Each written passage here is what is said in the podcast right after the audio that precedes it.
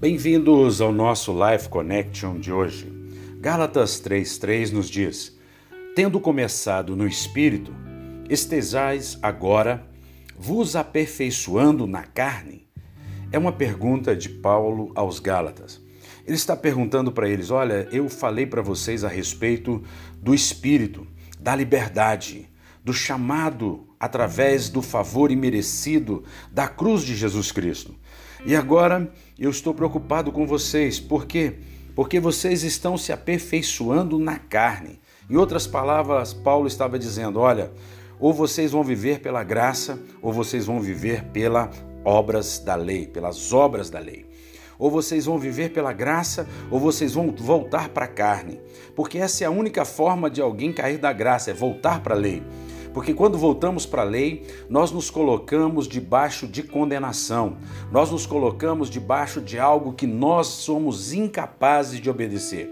Nenhum homem, nenhum homem natural foi capaz de cumprir sequer um dos dez mandamentos. Portanto, nenhum homem é capaz de viver pela lei. Somente Jesus Cristo, o infinito Deus homem, ele veio a este mundo, ele não cometeu pecado, ele foi naquela cruz e o fez pecado por nós, e ele cumpriu toda a lei, dizendo no aramaico, tetelestai, está pago, está consumado. Não queira, portanto, então você viver por meritocracia.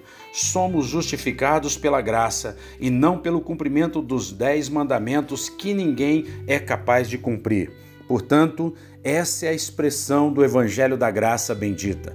Essa é a graça sobre graça, o favor de Deus, não para viver na dissolução e no pecado, porque Paulo também vai dizer que não fomos chamados à graça para outra vez voltarmos às obras da carne.